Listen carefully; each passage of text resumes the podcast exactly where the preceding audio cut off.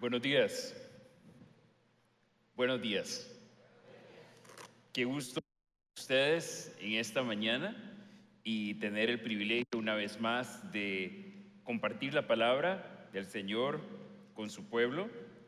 Y vamos a de una vez hacer la declaración que hacemos siempre al inicio de, de la enseñanza para disponer nuestros corazones y nuestras mentes para recibir lo que Dios tiene preparado para nosotros. ¿Qué tal si lo decimos juntos? Me dispongo a ser enseñado y amonestado con el propósito de presentarme maduro delante del Señor. La gracia del Señor abre las puertas y el carácter las mantiene abiertas.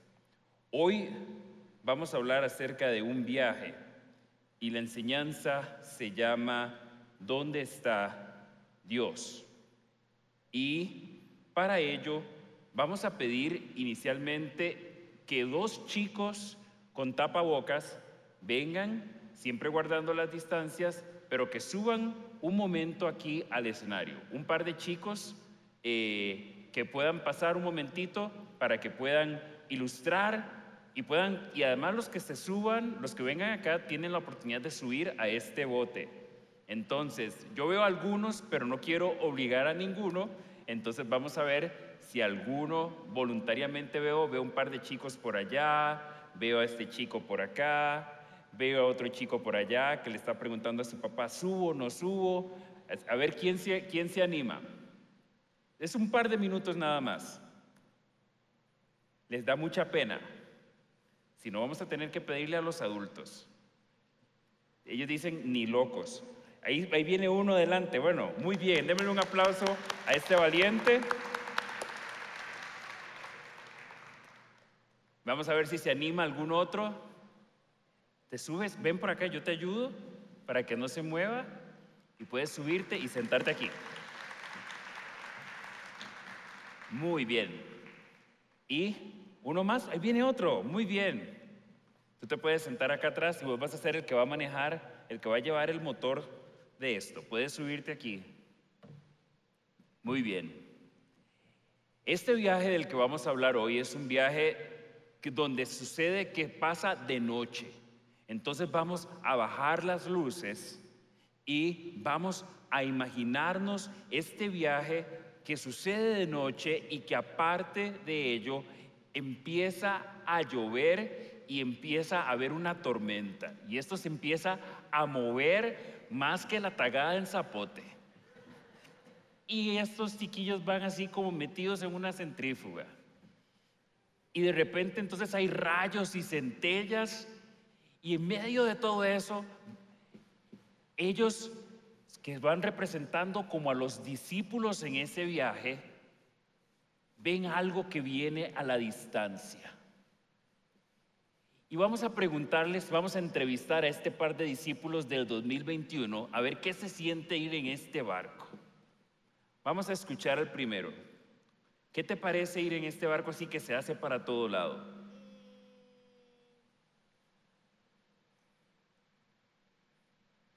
¿Es bonito o es cómodo? ¿Es incómodo?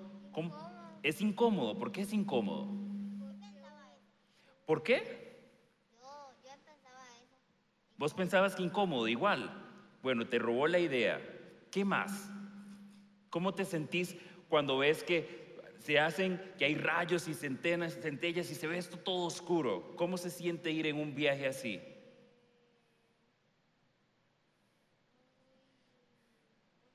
Se siente mal. ¿Por qué se siente mal?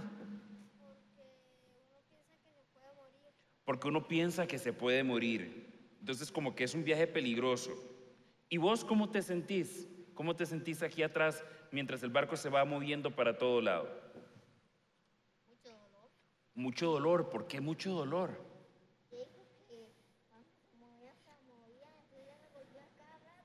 Porque cuando se iba moviendo como que te golpeabas por todo lado.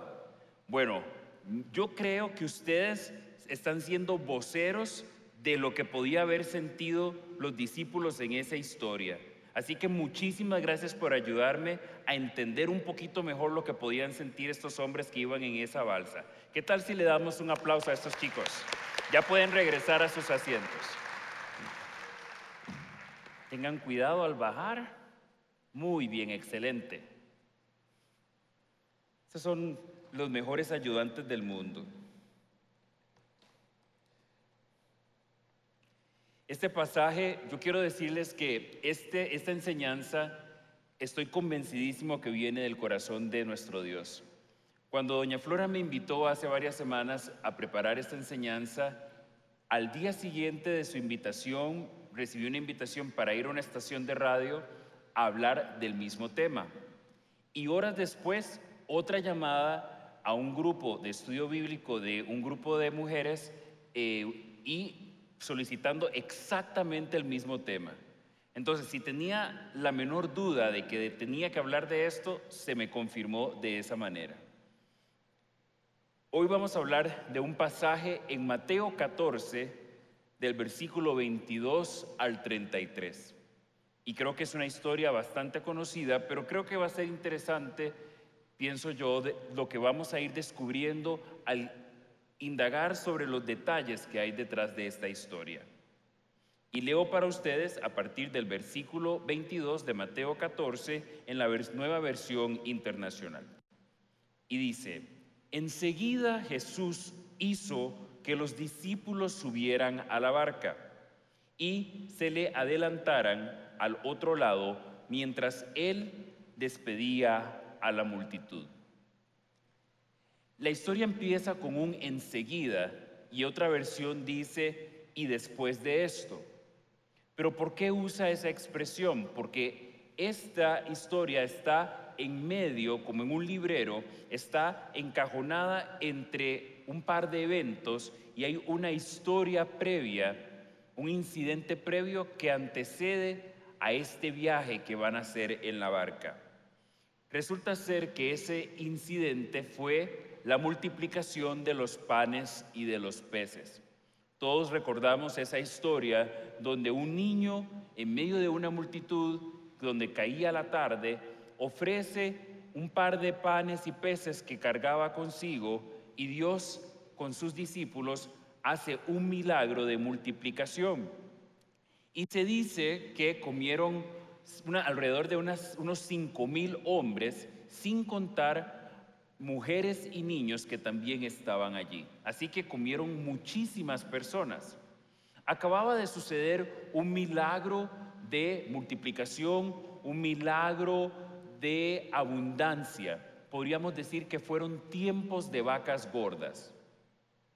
Y es interesante ver lo que sucede a continuación, porque muchas veces cuando venimos en momentos de prosperidad y de abundancia, de repente a veces pensamos que porque las cosas marchan bien, la vida no puede enviarnos un, revés o una situación inesperada. Yo, yo soy del pensar de que en la vida muchas veces Dios nos manda un quiz o nos manda un examen, una prueba inesperada que pone de alguna forma en evidencia y somete a prueba nuestra fe y pone a prueba también nuestra conexión con Él. Y sigue diciendo la historia en el versículo 23. Después de despedir a la gente, subió a la montaña para orar a solas. Al anochecer estaba allí él solo. Ya ustedes están familiarizados con esta plataforma. En las últimas semanas, Dios nos ha venido hablando de la importancia de entrar en sintonía con Él, de entrar en la frecuencia donde estamos conectados con Él y no quedarnos en el plano solamente de lo natural o circunstancias que nos están aconteciendo, sino más bien buscar estar conectados con Él, ir más arriba, subir de nivel. Y eso fue lo que hizo Jesús. Es, es interesante ver cómo una y otra vez cuando Jesús estaba en medio de las multitudes, hacía milagros, él de inmediato se apartaba después a volver a cargar baterías, estando en comunión y en sintonía eh, íntima con el Padre. ¿Cuántos de nosotros cuando tenemos una oración contestada, cuando tenemos un problema que finalmente el Señor resolvió, nuestro primer impulso es ir a buscarlo a Él para darle las gracias. A veces lo olvidamos. Salimos tan contentos y queremos tal vez de repente contarle a otras personas que finalmente se nos hizo el milagro, que, que Dios respondió a nuestra oración, pero no siempre recordamos correr de vuelta a Él para agradecerle y también para seguir en comunión con Él, que es lo que hace Jesús. Entonces Él sube a la montaña y sus discípulos bajan a la costa, bajan al lago.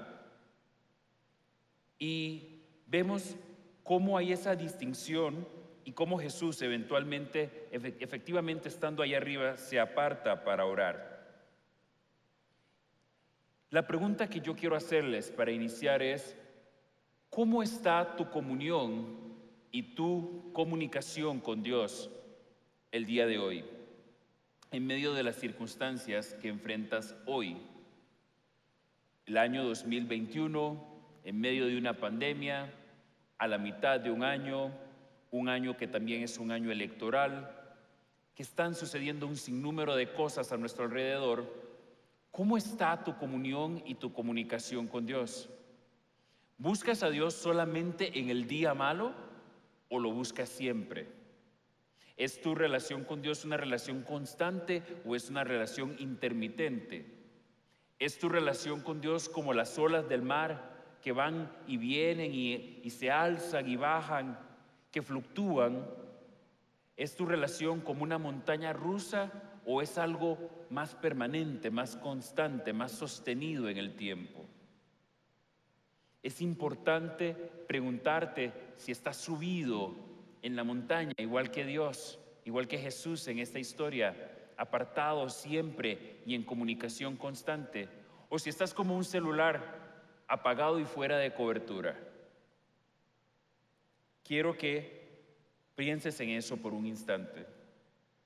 Sigue diciendo la historia, y la barca ya estaba bastante lejos de la tierra, zarandeada por las olas, porque el viento le era contrario. ¿Cuántos de ustedes dirían que al día de hoy el viento que enfrentan es contrario y que están siendo zarandeados? ¿Cuántos se sienten hoy en una zaranda? ¿Cuántos sienten que su vida se hace para todo lado? ¿Cuántos sienten que están nadando o marchando contracorriente? Porque hoy estamos enfrentando todo tipo de zarandas. Hay personas que están pasando crisis económica, crisis de salud, tempestades familiares, de pareja. Para algunos tal vez su tempestad es precisamente la soledad y el aislamiento. Hay personas que se sienten estancadas, que se sienten como que no avanzan, que se sienten hasta fracasadas porque no están donde quisieran estar o donde se soñaban estar, porque sienten que tal vez las promesas de Dios están demorando todavía y no terminan de cuajar, no terminan de concretarse. ¿Cuántos se sienten como en una barca en medio de la tormenta? Levanten sus manos si se sienten sin pena alguna que están pasando por una situación donde están siendo meneados por doquier, que se sienten movidos y agitados de muchas maneras. Gracias. Creo que a veces nuestra tormenta más grande sucede en nuestra mente también. Y vamos a ver tal vez maneras en las que a veces las hacemos todavía más ampliadas, como quien dice en 3 o 4D, y, cómo es que vamos sorteando esta situación en nuestra mente y en nuestro corazón.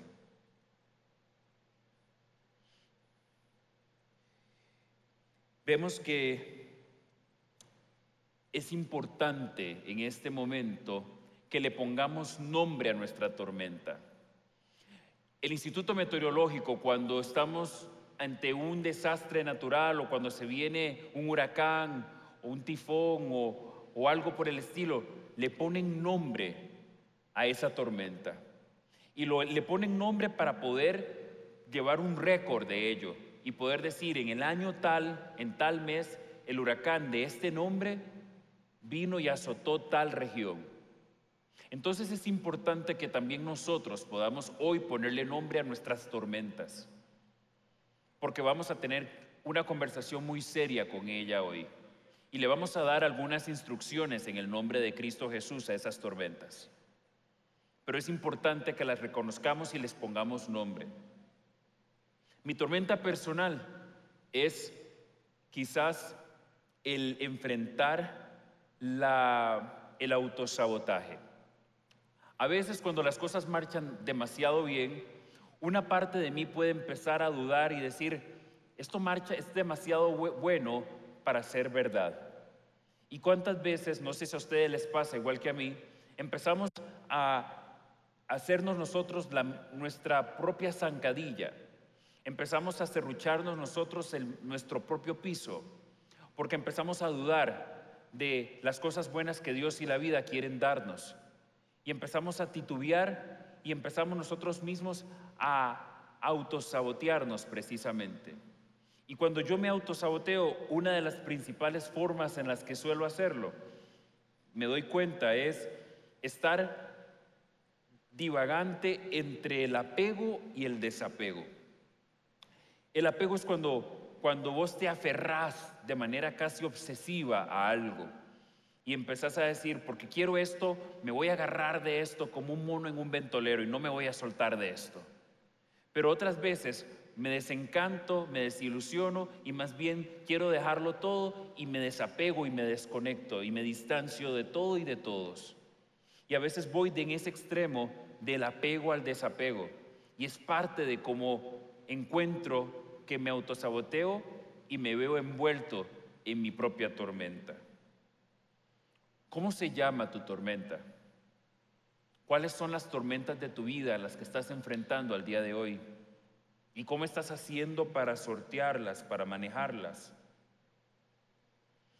¿Será que te desenfocas igual de lo que me pasa a mí? Y que pierdes la dirección y quitas la mirada del, del norte hacia el cual quieres moverte. La historia nos sigue diciendo aquí en Mateo 14, en el versículo 25, en la madrugada Jesús se acercó a ellos caminando sobre el lago. Y quiero decirte una cosa, tengo buenas noticias para vos. Hoy viene Jesús en tu madrugada, en la madrugada de tu vida, se acerca Jesús y viene hoy a hacerse presente en tu tormenta. Es como cuando un niño o una niña llora de madrugada y los padres inmediatamente reconocen ese sonido que no se confunde con ningún otro y se levantan para ver qué pueda necesitar ese niño o esa niña. De esa misma forma, Jesús está atento a la voz de cada uno de nosotros y se levanta de madrugada y viene a socorrernos, a alzarnos, a levantarnos, a apapacharnos a ver qué necesitamos. Él viene hoy en la madrugada de nuestra vida hacerse presente. Y es que el mismo Jesús de, de los portentos, el de, la, el de la abundancia, el mismo Jesús que está en la montaña, es el mismo Jesús de la tormenta. Él no cambia. El mismo que está cuando hay abundancia, cuando están las vacas gordas, es también el mismo Jesús de las vacas flacas. Y está presente en nuestra vida. Él se, se apersona en medio de la tormenta, los terremotos, los huracanes. Y lo más interesante de todo es que Él decide meterse en la tormenta con nosotros. Tiene todo el poder para ordenar y calmar los vientos, pero su primer impulso no es silenciar esos vientos, sino más bien es meterse en la tormenta con nosotros. Es que Él no quiere ser un observador distante, Él no quiere ser un espectador a la distancia, Él quiere estar allí a la par con nosotros, empaparse con nosotros, ensuciarse con nosotros. y estar hombro a hombro con cada uno de nosotros en nuestra situación. Porque su palabra nos lo dice claramente, que nada ni nadie puede alejarnos de su amor. En Romanos 8 dice que ni lo alto ni lo bajo, ni lo profundo, ni ninguna cosa creada, ni potestades ni principados, nada puede alejarnos de su amor. Y a veces en medio de la tormenta lo olvidamos y nos sentimos solos, aunque Él está allí. Y, y, nos dice además en el Salmo 139 que a Él le da lo mismo la luz que la oscuridad, que nada puede ocultarnos de Él. Entonces Él está deseoso a penetrar aún la oscuridad para encontrarse con nosotros y nada puede escondernos de su presencia y su mirada. En el versículo 26 sigue diciendo, cuando los discípulos lo vieron caminando sobre el agua, quedaron aterrados. Es un fantasma, gritaron de miedo. ¿Cuántos de nosotros, en medio de nuestro pánico, de nuestro susto, de nuestra angustia, de repente vemos la mano de Dios intervenir y la confundimos con un fantasma. ¿Cuántas veces nosotros vemos a Dios interactuar y tomar cartas en el asunto y nos paniqueamos porque creemos que no, nos cuesta creer que pueda ser Él? Y podemos pensar que se trata de otra cosa. Hasta pensamos que es el, el cachudo. Y tal vez es Jesús interviniendo de una forma inesperada para nosotros en nuestra situación. Muchas veces empezamos a pensar que y olvidamos que para Dios nada es imposible, que creemos en un Dios que todo lo puede, que todo lo sabe, que todo lo comprende y que todo lo puede hacer Él. Quiero que ustedes conmigo también puedan reafirmar y repetir que nuestro Dios, que para nuestro Dios nada es imposible. A ver si lo dicen conmigo. Para Dios nada es imposible. Una vez más, para Dios nada es imposible. Y nada es nada. Pero quiero también preguntarles lo siguiente. ¿Dónde está tu Dios en medio de la tormenta? ¿Será que porque donde nosotros buscamos refugiarnos, ese es nuestro Dios. ¿Dónde te estás refugiando hoy? ¿Te estás refugiando en los pronósticos del tiempo? ¿Te estás refugiando en las noticias? ¿En las conferencias de prensa? ¿Te estás refugiando en las redes sociales? ¿En lo que dice Internet? ¿En los memes que compartimos eh, en, por WhatsApp. ¿Dónde te estás refugiando hoy en medio de la tormenta? ¿Dónde está tu Dios? ¿Será que sigues llamándolo un fantasma? ¿Será que estamos tan consumidos en nuestro miedo como los discípulos? Que estamos a punto de, seguirlo confundiendo con un fantasma. La palabra de Dios nos dice en Isaías 54:11 que Dios le dijo esto a Israel. Oh, afligida, porque la veía como una mujer abandonada, según nos dice el pasaje completo, azotada por la tempestad, consuelo. He aquí, yo asentaré tus piedras en antimonio y tus cimientos en zafiros. Dios le está ofreciendo a Israel, después de que ha sido asolada, que ha sido perseguida, que ha sido poseída por sus enemigos, que Él va a restaurar sus muros y que los va a decorar con piedras preciosas. Nuestro Dios es un Dios experto en hacer nuevas todas las cosas. Y Él está como en la serie esta de, de Extreme Makeover, donde votan y hacen una casa nueva en cuestión de una semana. Él está ofreciendo hacer lo mismo, pero aún mejor, con más caché, para el pueblo de Israel. Y dice también en Nahum, capítulo 1, versículo 3, el Señor es lento para la ira y grande en poder, y ciertamente el Señor no dejará impune al culpable.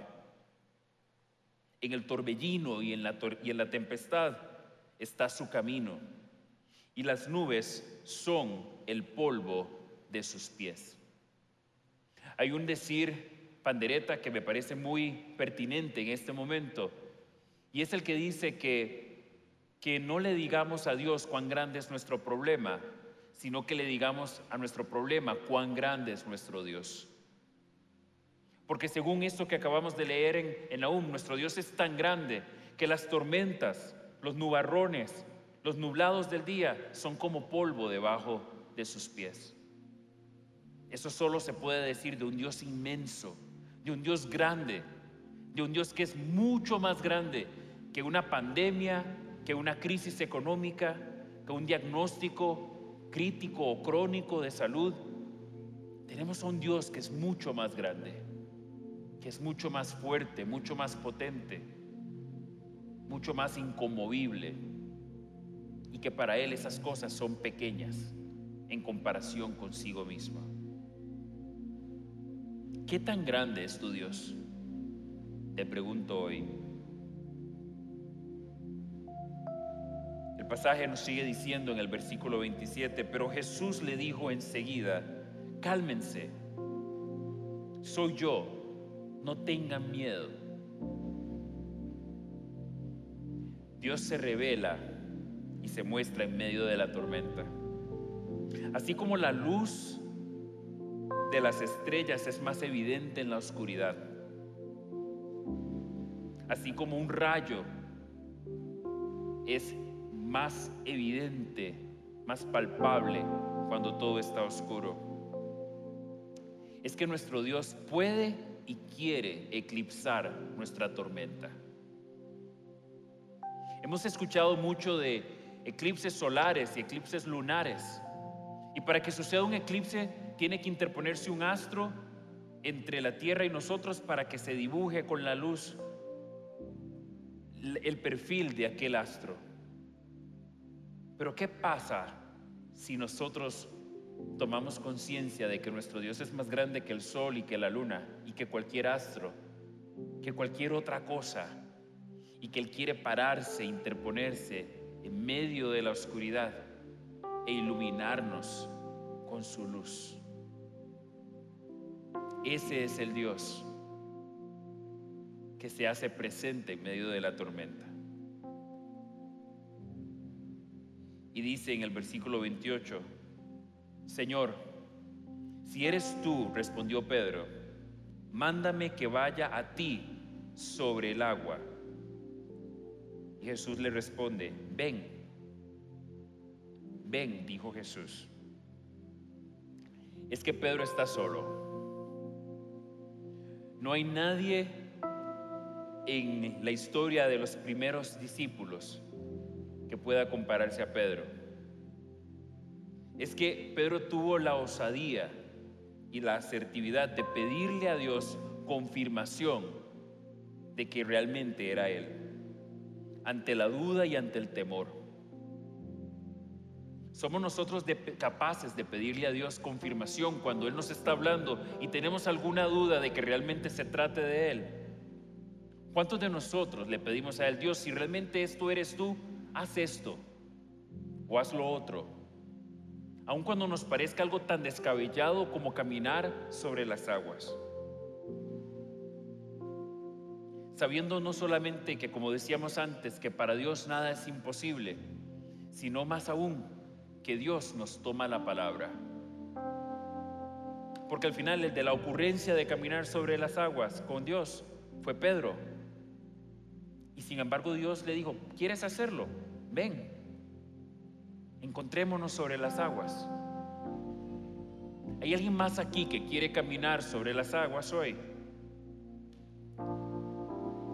Creo que unos cuantos nada más.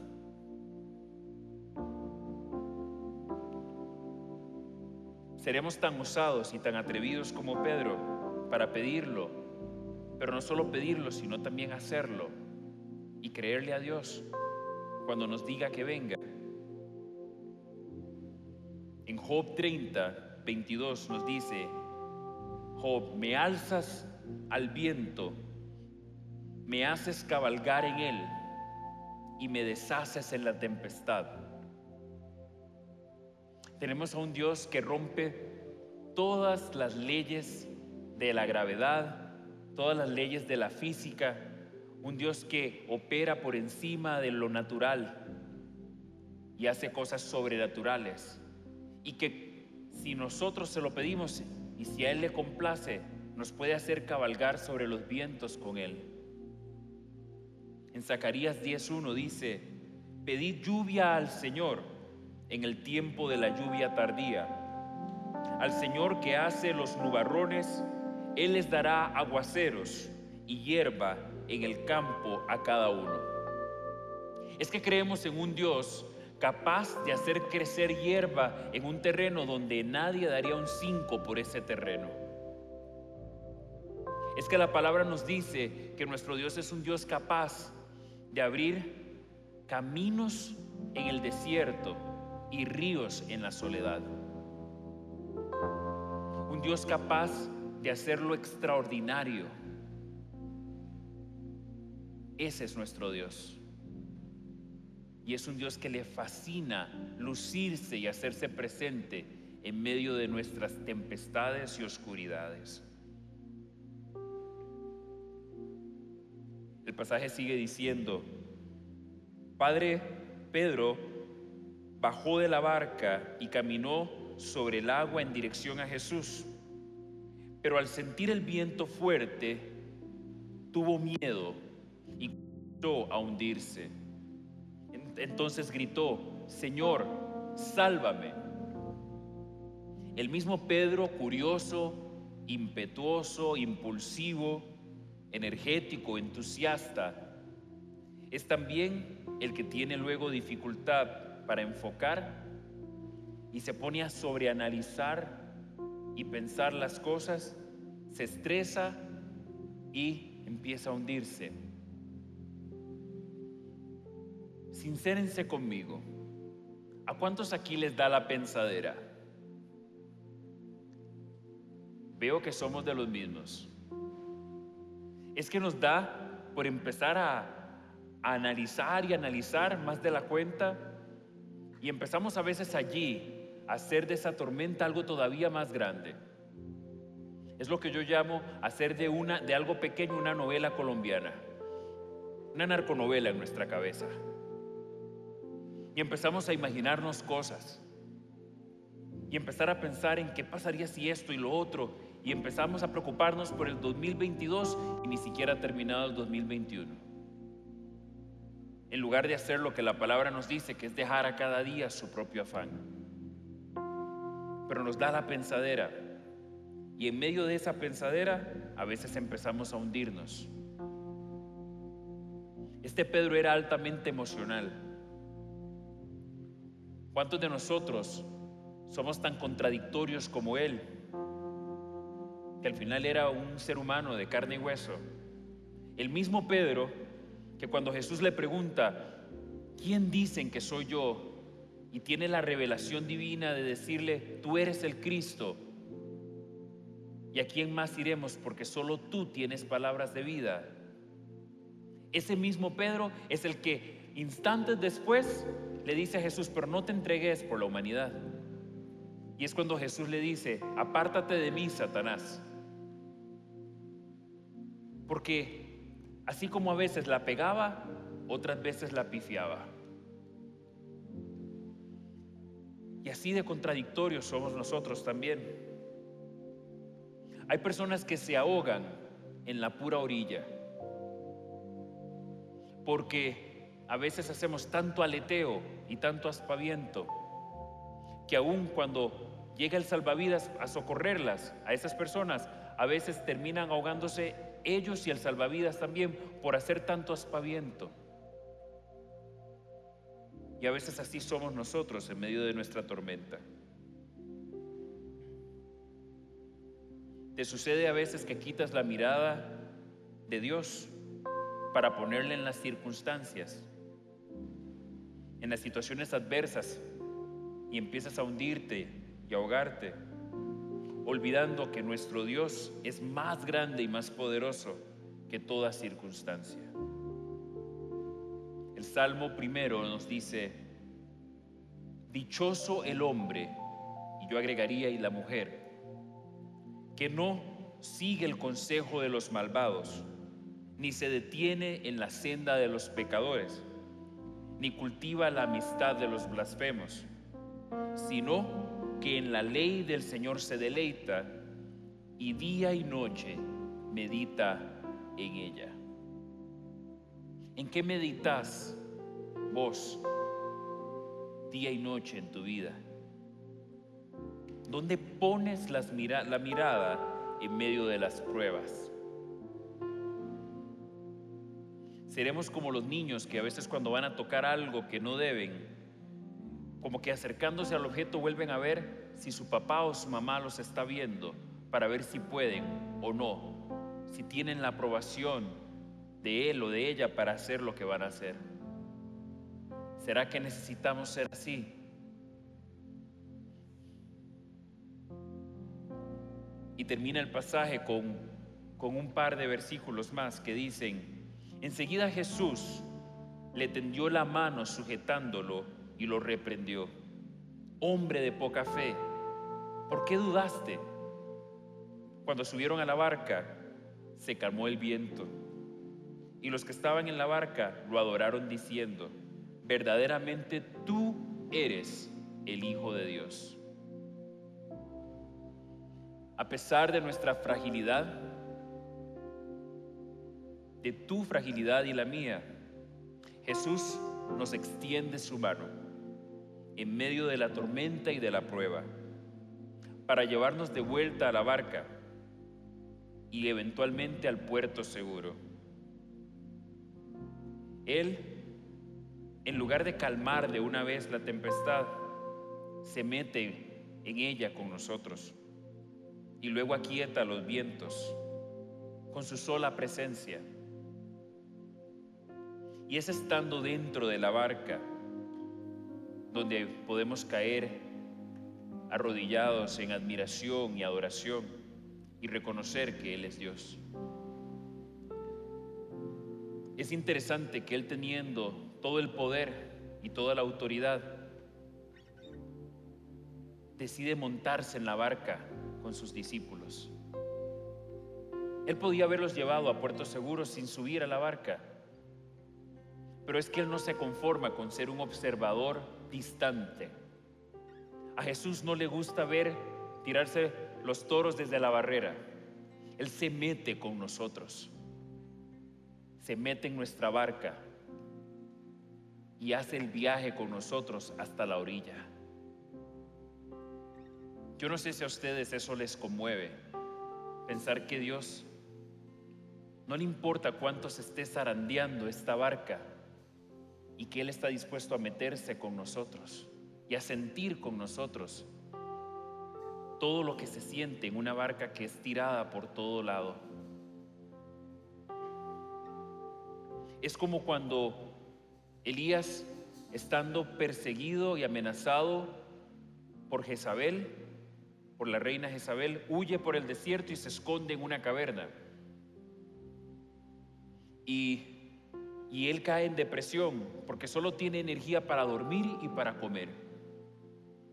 E inclusive Dios le manda un ángel que le da de comer cada vez que se despierta. Pero después de estar un rato, un tiempo en depresión, Dios le dice que salga de esa caverna y que le diga dónde está su presencia. Y pasa un viento fuerte, pero ahí no estaba la presencia de Dios. Y pasa una columna de fuego y tampoco estaba la presencia de Dios. Es en el silbo apacible donde él logra discernir que está la presencia de Dios. ¿Cuántos quieren sentir hoy ese silbo apacible? Yo también lo quiero sentir. Postrémonos ahora en medio de nuestra tormenta para ver a Dios moverse y hacerse presente en nuestra prueba. Sabiendo que Dios no nos saca de la barca porque hay una tempestad, sino que se sube con nosotros para terminar juntos el viaje hasta la orilla. Cerremos nuestros ojos.